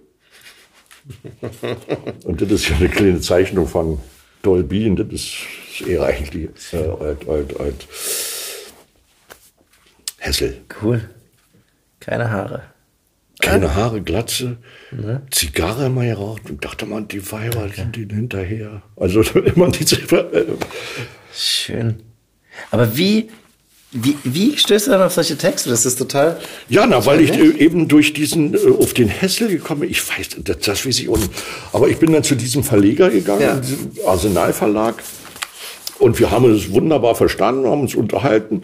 Der raucht auch Pfeife. Wir saßen da Pfeife rauchend und Wein trinkend und haben geredet. Und der sagte, na, Hessel und hat doch hier und hat doch da. Und jetzt habe ich bis jetzt alles von Hessel. Und der hat auch noch ein paar andere Sachen rausgegeben. Also alles so aus dieser Zeit mhm. von, von, von Schriftstellern oder Feuilletonisten aus dieser Zeit. Und da habe ich mir den einige gekauft und, äh, das so, und dann kommt man von einem zum anderen. Mhm. Dann liest man was über Hessel und sagt, ach, was ein Benjamin und der. Ja, ja, genau. Äh, das sind so, wie man heute in, in Verlinkungen oder so. Ja, genau. Nur sehr analog natürlich. Schön. Ja, und das mag, ich kann es auch nicht anders. Ich, ich mag nicht am Computer lesen. Mhm. Also mehr als zwei Seiten am Computer zu lesen, ist für mich doof. Ich muss hier so anfassen können, eine Seite umblättern, ein bisschen die Lippen. Äh, man sieht auch lassen. den Fortschritt. Das finde ich das Schöne bei Büchern. Man sieht, wie weit man ist. Ja, ja. so das andere Ach, ist zu Ende. genau. Ach Mensch, ich, ich danke dir. Na, aber Schön, dass du da warst und danke für doch, diese Geschichte. Doch nicht dafür. Das war Reinhard Scheunemann und seine Geschichten. Ich danke dir fürs Zuhören. Wenn es dir gefallen hat, freue ich mich, wenn du unseren Kanal Hörgestalten abonnierst und natürlich wieder vorbeihörst. Du findest uns bei iTunes, Spotify und überall da, wo es Podcasts gibt. Wenn du Anregungen für uns hast oder uns irgendetwas mitteilen willst, dann her damit. Schreib uns einfach eine Nachricht an hörgestalten.lauscherlounge.de oder über Facebook. Unsere Facebook-Seite darfst du natürlich auch gern liken. Dort gibt es nämlich unter anderem Fotos und Zitate von unseren Gästen. All diese Infos findest du auch noch einmal in den Show Notes. Und das nächste Mal ist wieder mein Kollege Elias Emken an der Reihe. Dieser Podcast ist eine Produktion der Lauscher Lounge. In den Podcast-Kanälen Lauscher Lounge Hörbuch und Lauscher Lounge Hörspiel findest du kostenlos die Eigenproduktion des Labels, aber nur für eine bestimmte Zeit. Außerdem legen wir dir sehr den Podcast Texte von gestern ans Herz. Bei einer Live-Veranstaltung lesen Erwachsene Texte, die sie als Kinder oder Jugendliche geschrieben haben. Egal ob lustig oder traurig, gemeinsam durchleben wir erneut die Absurditäten, Tragödien und Kleinigkeiten des Aufwachsens. Wenn du keine unserer Podcast-Veröffentlichungen verpassen willst, abonniere einfach den Kanal Lauscher Lounge alle Podcasts. Also, ahoi, Ciao tschüss und bis zum nächsten Mal bei Hörgestalten. Shh.